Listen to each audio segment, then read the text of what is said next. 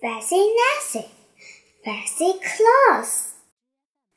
My class is having a fancy day. That makes me very happy. I am always fancy. I must be super duper fancy on fancy day.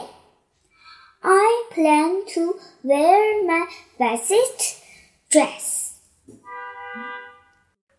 My whole class looks fancy.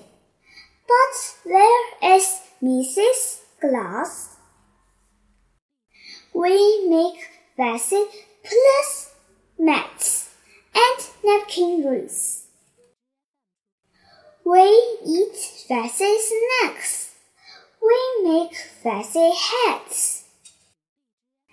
Mrs. Glass forgot fancy day. That's okay.